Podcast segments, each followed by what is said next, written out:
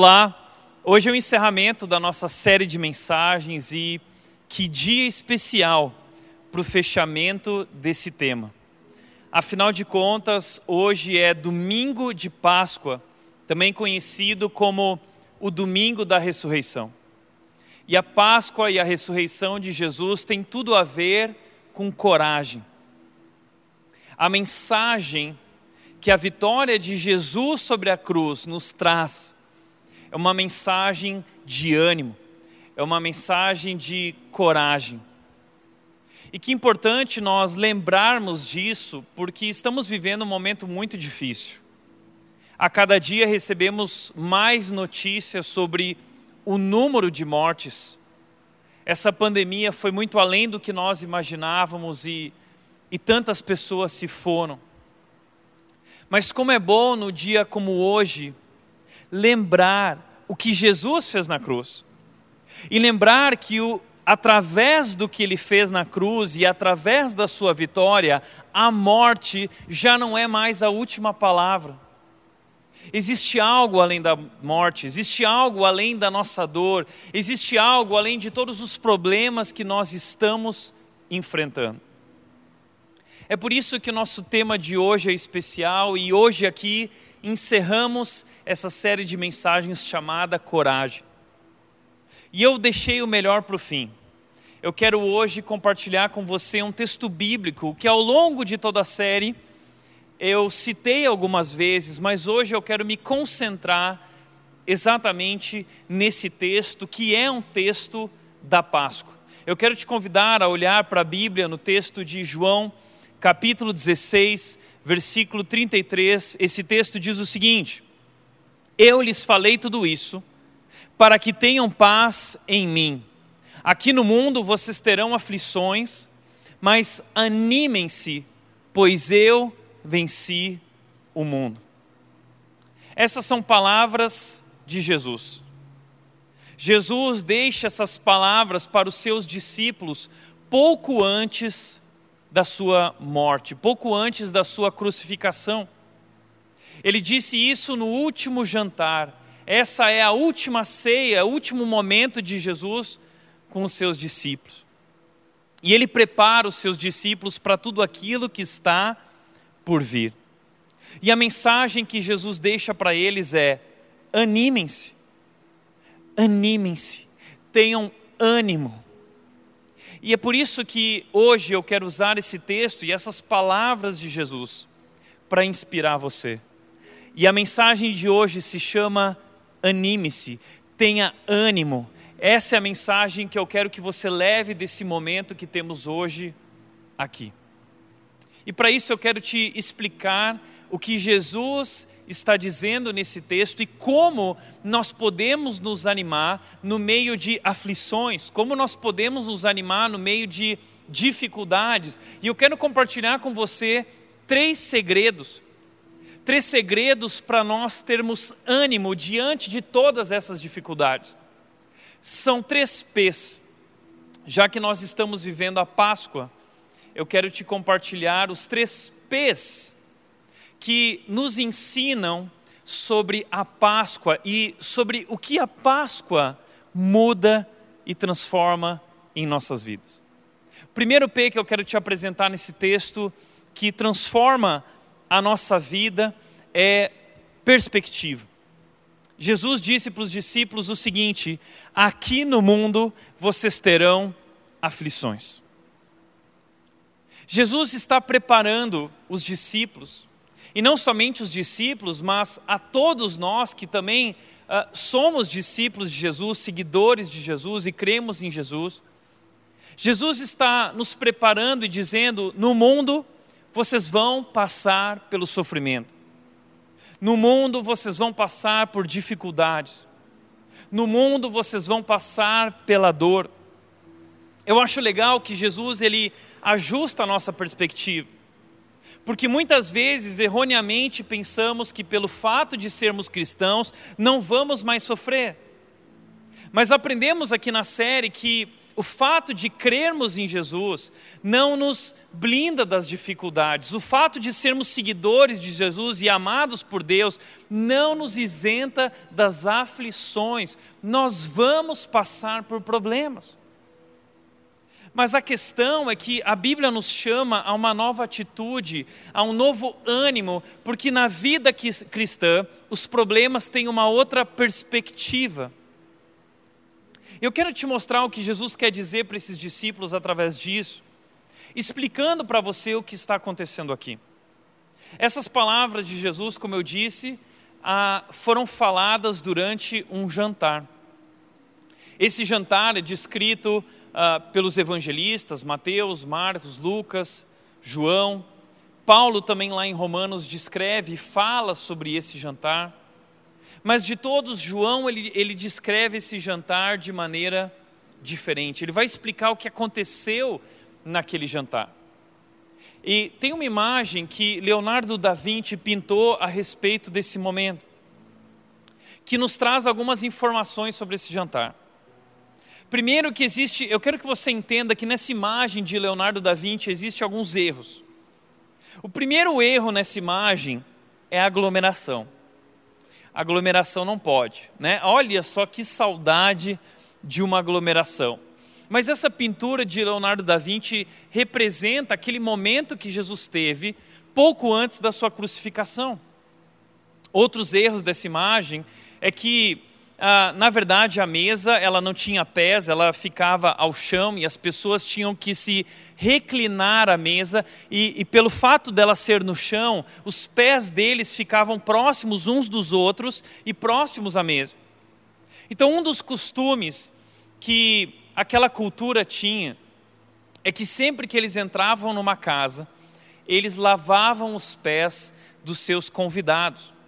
E quem lavava os pés geralmente era um servo que ficava à entrada da casa. E era uma tarefa uh, considerada uh, tão uh, simples que ela não era feita por um judeu, ela era feita geralmente por um samaritano, um servo contratado para estar ali servindo as pessoas. E interessante que nesse jantar, esse jantar já começou de maneira estranha. Porque ao invés de eles terem alguém servindo e lavando os pés de todos eles, Jesus vem e serve eles. Jesus vem e lava os pés deles, para que eles possam ter esse momento juntos. Isso já mostra para nós que esse jantar é um jantar diferente. Esse jantar é um jantar importante. Mas esse jantar também é um jantar perturbador. Você percebe isso na imagem? Essa é uma verdade muito bem representada por Leonardo da Vinci. Parece que todos estão perturbados. Existe um clima ruim no lugar. É exatamente isso que está acontecendo nesse jantar. Existe um clima ruim. Por que existe um clima ruim? Afinal de contas, é um jantar. E, e, jantar não é algo maravilhoso. Imagina isso: você jantar com Jesus. Essa é a última ceia, o momento de Jesus com os discípulos, deveria ser um momento maravilhoso, mas por que esse jantar é perturbador? O que era para ser um jantar maravilhoso se torna algo de terror. Por quê? Porque Jesus vai trazer nesse jantar algumas notícias. E João, o evangelista João, que escreveu o evangelho de João, diferente dos outros evangelhos, ele descreve esse jantar mostrando as palavras de Jesus, o que ele deixou de mensagem para os discípulos. E Jesus trouxe algumas notícias bombas nesse jantar. Deixa eu te mostrar quais foram as notícias bombas de Jesus. A primeira delas foi: Jesus começou o jantar e ele disse: Olha, gente, há um traidor entre nós. Há um traidor entre nós. Alguém aqui vai nos trair. Imagina isso é o grupo de Jesus, os discípulos, a patotinha de Jesus, eles estão caminhando juntos há três anos. E de repente Jesus diz o seguinte: Olha, um de vocês aqui vai me trair. Eles ficam incomodados com aquilo. E Jesus diz o seguinte: Aquele a quem eu der o pão, esse é o que vai me trair. E Jesus então faz isso e dá o pão para Judas. E, e, e, diz o texto, João descreve que os discípulos não entenderam o que Jesus estava fazendo, porque Jesus deu o pão para Judas e falou assim: Olha, o que você tem para fazer, vai e faz-o depressa. E Judas se foi. E, e, eu sempre fiquei me questionando: como assim? Como que os discípulos não entenderam? Jesus foi tão claro sobre isso. Sabe por que eles não entenderam? Porque naquela cultura, ah, quando você dava o pão para alguém, você costuma, molhava o pão na tigela e entregava o pão para alguém, esse era um sinal de honra. Esse era um sinal de respeito, era um sinal de amor, era um sinal de uma amizade especial. E, e por isso eles não entenderam. Como assim? Aquele é quem vai me trair? Jesus honra Judas. E eles acharam que Jesus estava falando a respeito de outra coisa, por isso não entenderam o que ele tinha dito. Agora, olha que interessante. Jesus serve e honra aquele que vai traí-lo. Esse é o amor incondicional de Jesus. Aliás, Jesus não somente serviu Judas no jantar, como Jesus lavou os pés de Judas. Você imagina essa cena? Jesus sabe que vai ser traído por Judas e lava o pé sujo de Judas. Porque Jesus é amor, porque Deus é amor. Não importa quem você é, não importa o que você fez, não importa qual é o tamanho do seu pecado, você precisa entender isso. Jesus ama você. Mas Jesus, no meio daquele jantar, solta essa bomba: um de vocês vai me trair. Segunda bomba que Jesus solta nesse jantar é a seguinte: olha, eu vou deixá-los. Como assim? Que história é essa de nos deixar? Nós acabamos de viver, Jesus, três anos incríveis. Nós vivemos os melhores anos da nossa vida, nós estamos aprendendo tantas coisas, tantos milagres aconteceram, existe uma história sendo escrita aqui, Jesus. Você não pode simplesmente agora virar e dizer que, que vai nos deixar. Mas Jesus vira para eles e diz o seguinte: sim, eu vou deixá-los. Eu estou indo e vocês não podem ir junto comigo para o lugar onde eu vou. E eles ficam preocupados. É por isso que esse jantar, que era para ser um momento maravilhoso, se torna um momento muito difícil, um momento de terror, porque é um momento de notícias difíceis. Terceira notícia: Jesus diz o seguinte: Pedro, você vai me negar. Porque quando começam a questionar Jesus, mas Jesus, para onde você vai? E Jesus diz o seguinte: Olha, eu preciso passar por isso, eu estou indo, eu vou deixar vocês e eu vou morrer, eu vou morrer. E aí Pedro diz o seguinte: Não, Jesus, aonde você for, eu dou a minha vida por você, eu me jogo na frente. E Jesus diz o seguinte: Não, Pedro, antes que o galo cante, você me negará três vezes. Então, peraí, Jesus joga a bomba que tem um traidor, Jesus joga a bomba que vai deixá-los, Jesus joga a bomba que Pedro e os discípulos também vão ficar com medo e vão negar Jesus. E por último, a última bomba é a seguinte: Jesus diz o seguinte: vocês serão perseguidos, vocês serão expulsos das sinagogas, diz João 16, capítulo 1, e eles vão matá-los. Jesus fala sobre morte, irão matar vocês. Está entendendo isso?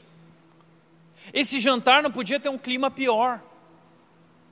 Que notícias piores do que essa? Um traidor, a negação, perseguição, morte, Jesus nos deixará. Só notícias ruins. Por que Jesus está trazendo tantas notícias ruins? Sabe por quê? Porque Jesus quer prepará-los porque Jesus quer ajustar a perspectiva deles a respeito do que está para acontecer. Esse jantar aconteceu na quinta noite. No dia seguinte é a sexta-feira da paixão. É nessa quinta noite, depois desse jantar, que Jesus é preso. Jesus é levado. E no dia seguinte, então, ele é crucificado. E é, e é sobre isso que ele está dizendo. Uh, ele fala o seguinte, João 16, 12, ele diz o seguinte: há tanta coisa que eu ainda quero lhes dizer, mas vocês não podem suportar agora. Tem tanta coisa que eu também gostaria de dizer, mas vocês não vão suportar. Não, peraí. Jesus chutou o balde. Imagina a reação desses homens. É por isso que o jantar é um jantar turbulento, cheio de notícias difíceis. E mais, no meio de tudo isso, Jesus se volta e ele diz o seguinte: Olha, aqui no mundo vocês vão ter aflições, é traição, é negação, é perseguição, é morte. E aí Jesus vem e diz o seguinte: Mas animem-se, animem-se. E eu fico imaginando os discípulos olhando para Jesus e dizendo o seguinte: animem-se, o que há para se animar? São só notícias difíceis. Mas Jesus continua dizendo o seguinte: Pois eu venci o mundo. Deixa eu te dizer uma coisa. Sabe por que nós podemos ter ânimo? Nós podemos ter ânimo por duas razões. E, e é essa perspectiva que Jesus quer dar para os seus discípulos. Ele diz: animem-se por duas razões. A primeira razão é o nosso próximo P, que nos ajuda a ter essa perspectiva correta, perspectiva do ânimo diante de qualquer dificuldade, é o P da presença. O texto continua dizendo: Eu lhes falei tudo isso para que tenham paz em mim. E olha só que interessante o contraste que existe nesse texto. Ele diz: No mundo vocês terão aflições, mas em mim vocês terão paz. Veja esse contraste. Jesus diz: na minha presença a paz. E por mais que eu deixe vocês, eu continuarei com vocês, eu ainda estarei com vocês, porque eu vou enviar o Consolador, o Espírito Santo que habitará na vida de vocês. Então a presença de Jesus nos traz paz. Entenda isso: paz não é ausência de problemas, paz é a certeza da presença de Jesus. E essa paz é um privilégio. Desfrutar essa paz que a presença de Jesus traz é um enorme privilégio. Veja o que Jesus Cristo disse, ele disse em João 14, 27, dentro desse discurso, desse jantar, Jesus disse o seguinte para os discípulos: Eu lhes deixo um presente. Eu estou indo, mas eu vou deixar um presente. O presente que eu deixo para vocês é a minha plena paz. E essa paz que eu lhes dou é um presente que o mundo não pode dar. Portanto, não se aflijam nem tenham medo. Eu vou deixar algo especial para vocês, algo que o mundo não é capaz de lhes dar. Eu vou lhes dar a minha paz, a minha plena paz. Você já experimentou essa paz? Essa paz é algo sobrenatural. Como disse uh, Paulo em Filipenses 4, é uma paz que excede todo o entendimento.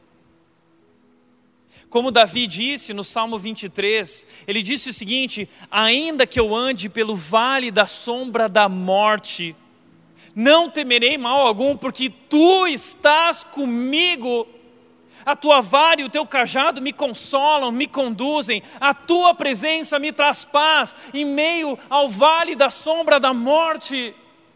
Eu consigo ter paz, eu experimento paz, mesmo vivendo os piores momentos da minha vida, porque eu desfruto da tua presença ao meu lado.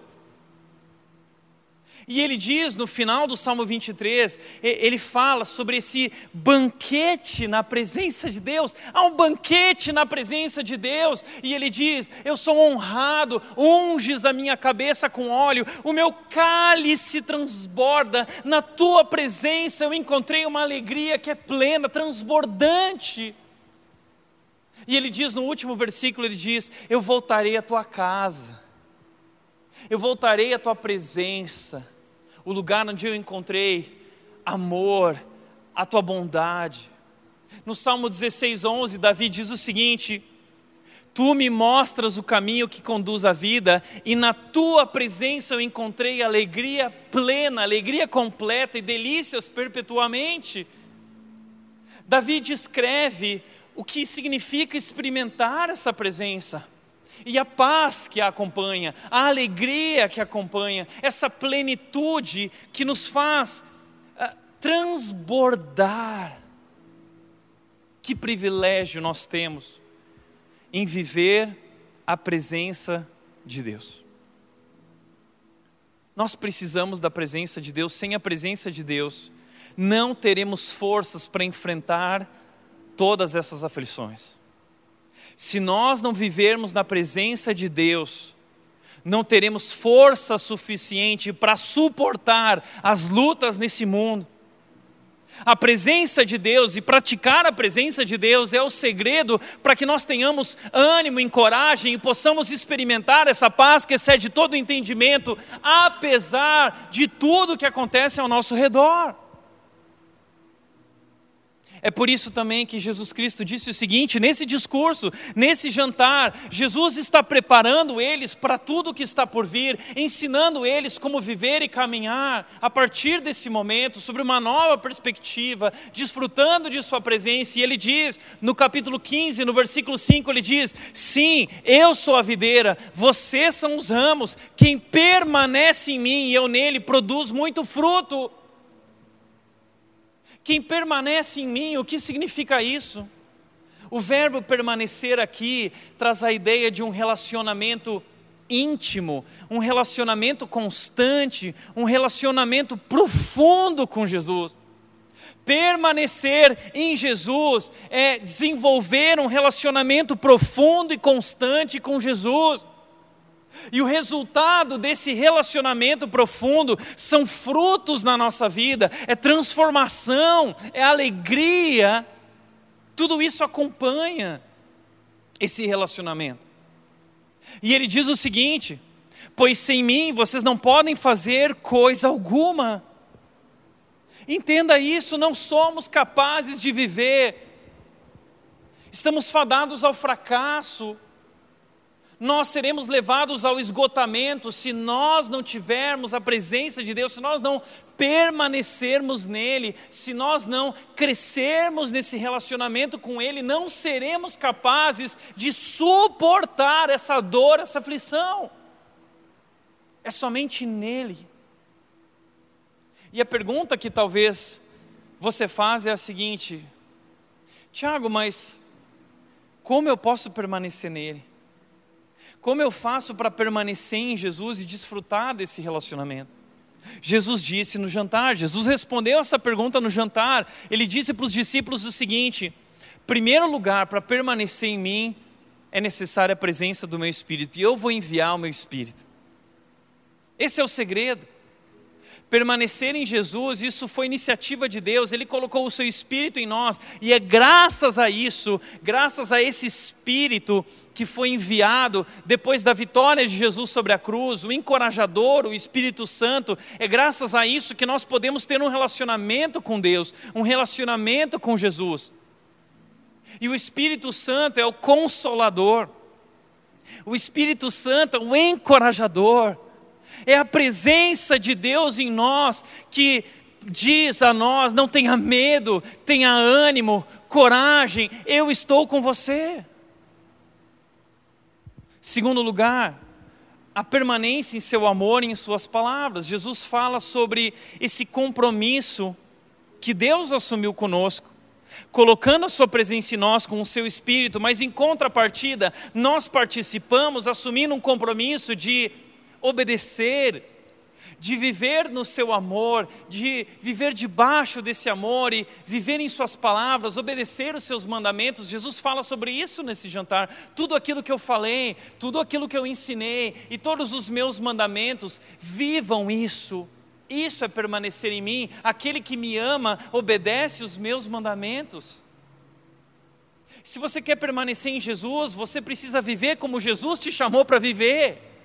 É isso que é viver um relacionamento com Jesus, é viver as palavras de Jesus. E através dessa, desse obedecer, desse caminho eu vivo a vontade de Deus para a minha vida, eu conheço, eu experimento a vontade que é boa, agradável e perfeita. E terceiro e último lugar, a prática do amor uns pelos outros. Praticando esse amor que Jesus, que Jesus tem por mim. Jesus diz: Eu os amei até o fim. E Jesus nos convida a amar até o fim. O amor é a força mais poderosa do universo. Eclesiastes disse o seguinte: o sábio de Eclesiastes disse: Nem as muitas águas podem apagar o amor, porque o amor é a força mais poderosa do universo.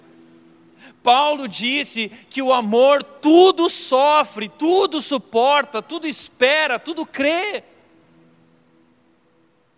O amor é a força mais poderosa do universo e Jesus nos chama para amar como Ele nos amou. Isso significa uma nova atitude em nossos relacionamentos. Nós agora fomos chamados para viver em comunidade. A comunidade dos discípulos de Jesus, que se chama igreja. E como nós estamos sofrendo nesse momento por não podermos nos reunir presencialmente, não poder estar juntos, não faz tanta falta. Permanecer em Jesus é também permanecer na sua comunidade. Permanecer em Jesus é permanecer na igreja. Permanecer em Jesus é estar entre os irmãos, desfrutando dessa comunhão e vivendo em adoração. Isso é permanecer em Jesus, isso é crescer num relacionamento com Jesus. E é assim que nós encontramos ânimo como? Na presença de Jesus, nesse relacionamento com Jesus, vivendo a vida que Jesus nos chamou para viver e através de tudo isso, experimentando essa paz maravilhosa, essa plena paz, esse presente que Ele nos deu. Então, como se animar? Com a presença, a presença de Jesus conosco. Mas em terceiro e último lugar, o terceiro P, o terceiro segredo é provisão perspectiva, presença e provisão. Jesus termina essas palavras dizendo: Eu lhes falei tudo isso para que tenham paz em mim, aqui no mundo terão aflições, mas animem-se, pois eu venci o mundo. Eu venci o mundo. Presta atenção nisso. Esse é o maior spoiler da história. Jesus é o maior spoiler da história. Sabe por quê? Porque ele nos conta o final de toda a história. Ele conta o final de tudo que acontece nesse mundo. E sabe por que Jesus faz isso? Para prepará-los, para encorajá-los para tudo que eles vão enfrentar e que assim eles saibam qual é o final de tudo isso e que o final de tudo isso é vitória. Quando Jesus diz: Eu venci o mundo, ele está falando sobre o que ele vai fazer na cruz. Mas ele está falando como se já tivesse feito, está, está entendendo? Ele conta o final da história. Eu vou morrer, eu estou indo, vocês não vão conseguir mais falar comigo, vocês vão passar por um momento difícil, mas eu vou vencer, eu vou ressuscitar, vocês verão a minha glória, e isso vai mudar todas as coisas, e isso trará uma nova perspectiva para vocês da vida. Eu venci o mundo é a provisão, é a redenção. Jesus se entregando por nós naquela cruz, dando a sua vida por nós, morrendo a nossa morte, porque somos pecadores. Essa é a perspectiva. Essa é a perspectiva que temos trabalhado aqui na Rende, como se fosse um óculos que nós colocamos e nós precisamos olhar a história através dessa perspectiva, o que nós chamamos de cosmovisão cristã. O que é isso?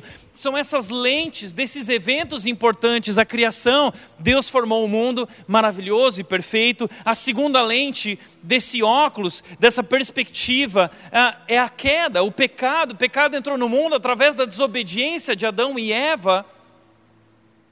Que quiseram assumir o controle de suas vidas e disseram não para Deus e disseram sim para o seu coração, e isso trouxe o pecado para o mundo, isso criou uma ruptura com o Deus Criador, e essa ruptura trouxe consequências duras, amargas, como a morte. A Bíblia diz que o resultado do pecado é a morte. Mas a Bíblia também diz que o dom gratuito de Deus, o presente gratuito de Deus, é a vida eterna em Cristo Jesus. Porque Jesus Cristo veio ao mundo? Ele veio para morrer a nossa morte, para assumir a nossa condenação pelo nosso pecado, pelos nossos erros. Essa é a terceira lente mais importante, é a lente da redenção, é a lente da cruz, é a lente da Páscoa. Foi isso que Jesus fez. Jesus morreu naquela cruz por amor, ele deu a sua vida, ele se entregou, mas ele venceu. É por isso que ele diz: animem-se, porque eu venci o mundo, porque eu venci naquela cruz e nada, nada mais agora pode mudar a realidade dessa vitória. Isso não é maravilhoso? Então entenda: no mundo nós vamos passar por aflições, existem coisas que nós não entendemos, existem dores que nós sentimos que são profundas, mas Jesus também sentiu a mesma dor, Jesus sabe o que é a dor, Jesus se identifica com a dor, Jesus também sofreu a dor da traição, Jesus sofreu a dor dos açoites, Jesus sofreu a dor do abandono, Jesus sofreu a dor naquela cruz, a dor da morte, a pior dor que existe. Ele entende a sua dor, mas o que ele fez na cruz? Ele fez para nos libertar da dor e para dizer que existe algo além da dor, para nos trazer a certeza que existe algo além da morte, uma vida, a vitória. Ele declarou o seu amor naquela cruz por mim e por você. E agora nada mais pode nos separar desse amor, você entende isso? Não importa o que aconteça. Romanos capítulo 8, versículos 35 a 39 diz o seguinte: O que nos separará do amor de Cristo? O que pode nos separar do seu amor? Serão aflições ou calamidades? Serão perseguições ou fome, miséria, perigo ou ameaças de morte? Ele diz: Pois, como está escrito, por amor de ti enfrentamos a morte todos os dias, somos como ovelhas destinadas ao matadouro.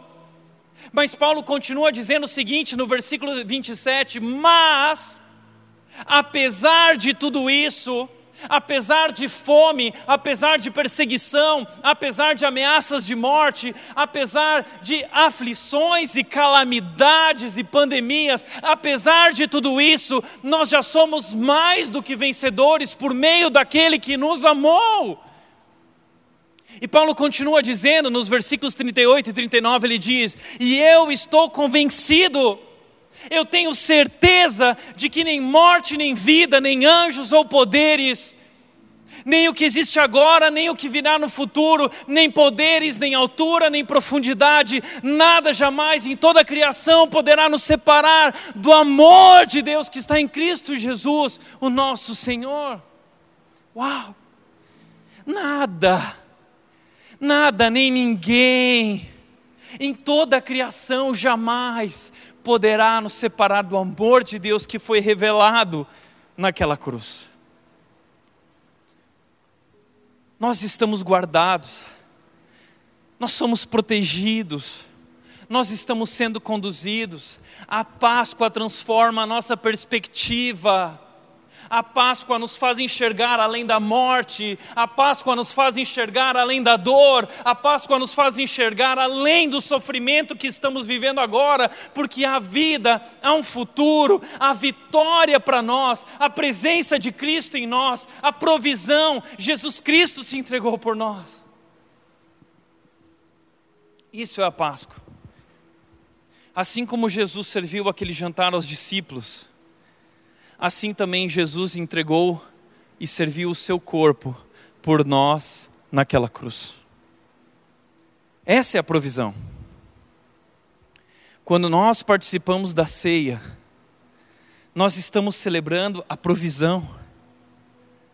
O Cordeiro de Deus que tira o pecado do mundo, que subiu naquela cruz assumindo a nossa condenação, ele era inocente, ele era santo, santo, santo, e nós somos pecadores, pecadores e pecadores, mas ele nos amou tanto, diz João. João diz o seguinte, no capítulo 3, versículo 16, ele diz: Mas Deus amou tanto, tanto, tanto você, que ele deu o seu filho único para morrer naquela cruz por você.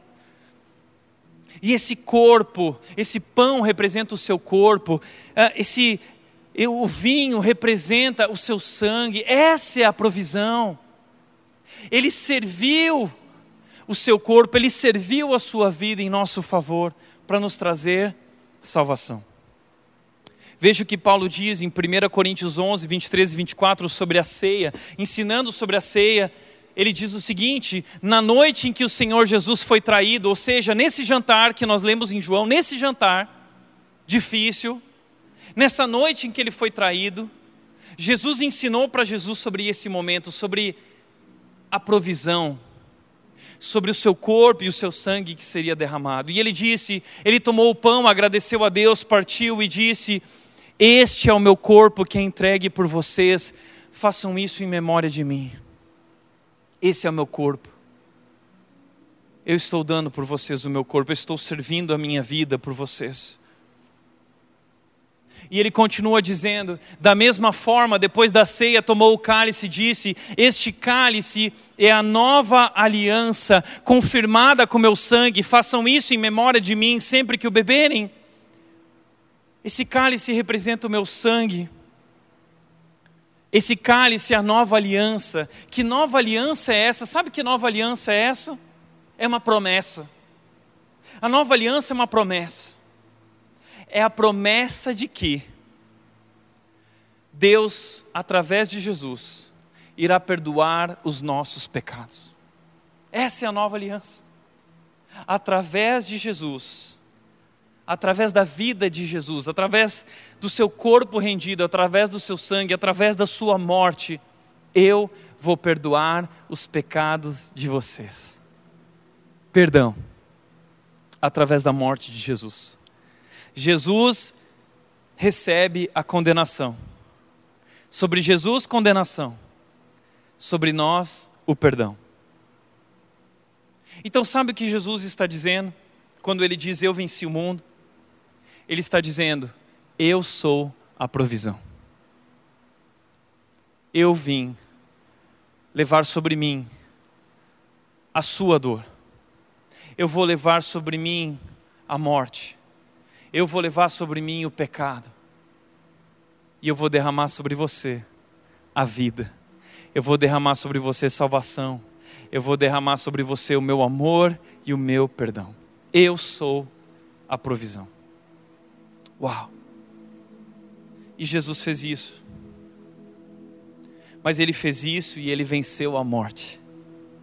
Ele morreu, mas ele ressuscitou e assim ele provou que ele era Deus, poderoso, vencendo a morte, declarando vitória eterna e nos trazendo vida.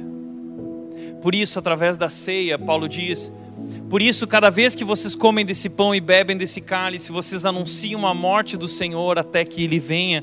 O que significa anunciar a morte? Nós estamos anunciando a nova aliança, nós estamos declarando, nós estamos compartilhando a salvação que está em Cristo Jesus. Essa é a nossa tarefa agora. Nós recebemos desse Deus uma missão, ele nos chama para agora viver não mais para nós mesmos, mas viver por ele. Gálatas 2:20 diz o seguinte: Fui crucificado crucificado com Cristo. Ele nos convida agora a morrer com Ele para viver uma nova vida para Ele. Fui crucificado com Cristo, assim já não sou eu mais quem vive, mas Cristo vive em mim. E esse viver que agora vivo no corpo, vivo pela fé no Filho de Deus, que me amou e se entregou por mim. Então eu e você agora somos chamados a anunciar a sua morte. Eu e você agora somos chamados para anunciar salvação. Eu e você agora somos chamados a anunciar o seu amor, a viver pelo seu amor, a viver por essa missão. até que Ele venha.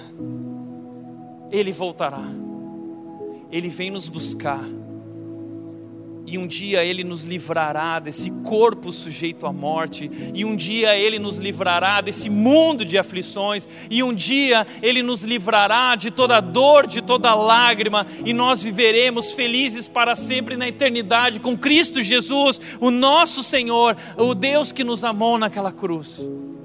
Uau! Por isso,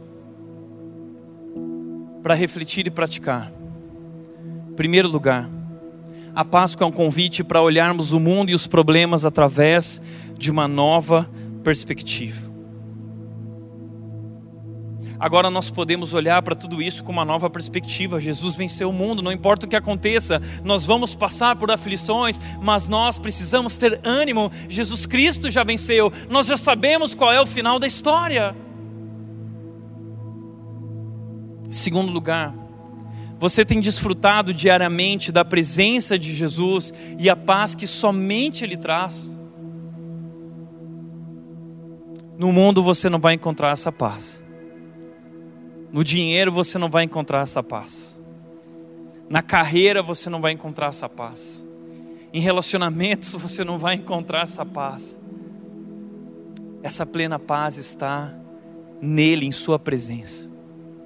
E Ele nos convida a desfrutar dela diariamente.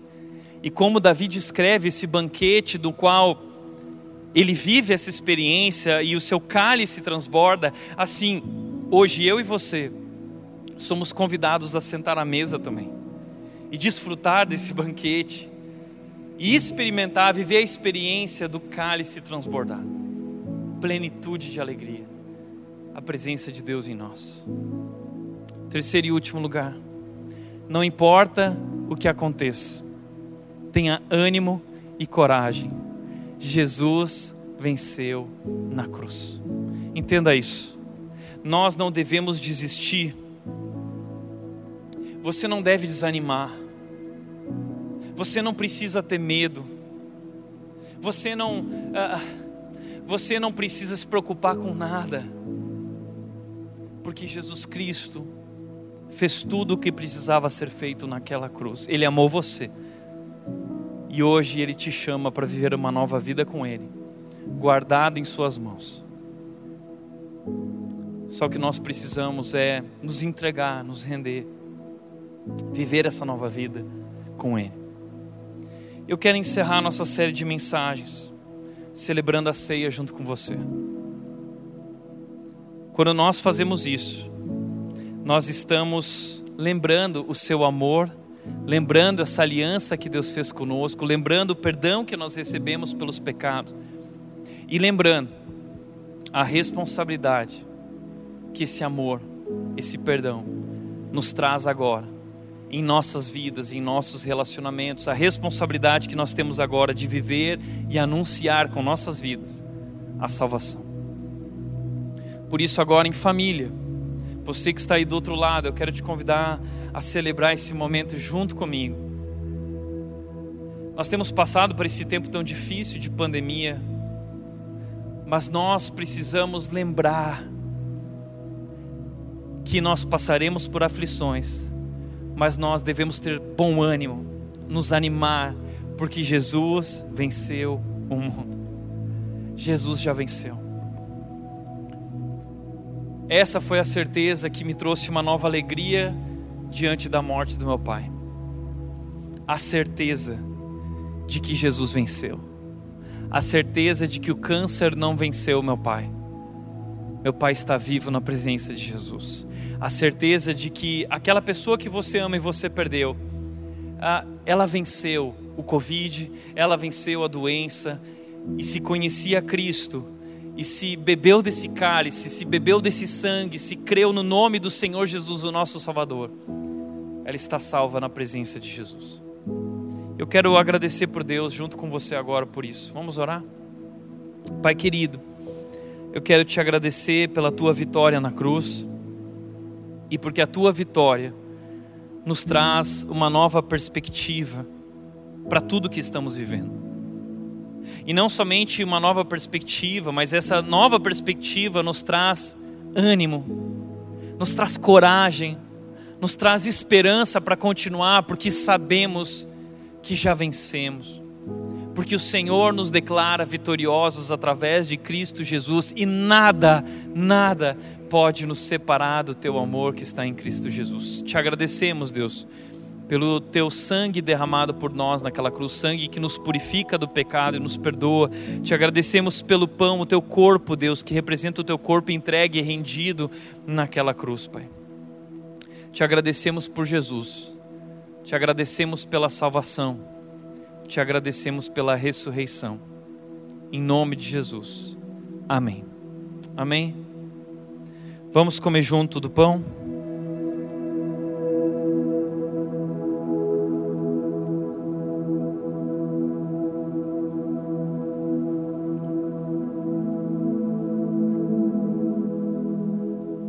Vamos beber o cálice.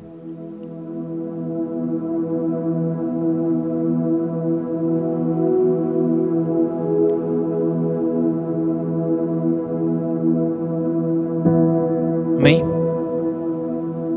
Que Deus, que Deus, que momento importante, que dia importante, para nós lembrarmos que não importa o que aconteça, nós já somos mais do que vencedores. Que essa verdade possa inundar o teu coração e te fazer viver uma nova vida, experimentar a alegria que transborda, te dar novo ânimo e coragem para continuar. Jesus Cristo venceu e nós somos mais do que vencedores por meio daquele que nos amou. Espero que Deus tenha falado com você através dessa série, que você possa seguir com fé e com coragem. Deus está nos chamando a viver grandes coisas juntos, como seus discípulos e como igreja. E eu quero te convidar a se juntar a nós com coragem, para nós vivermos essa missão e fazermos parte dessa grande história que Deus está construindo e escrevendo em nós e através de nós. Muito obrigado e fica agora com uma música especial que fala sobre aquilo que Jesus Cristo fez por nós e nos chama a ter esse novo ânimo e coragem. Que Deus abençoe a sua vida e até domingo que vem.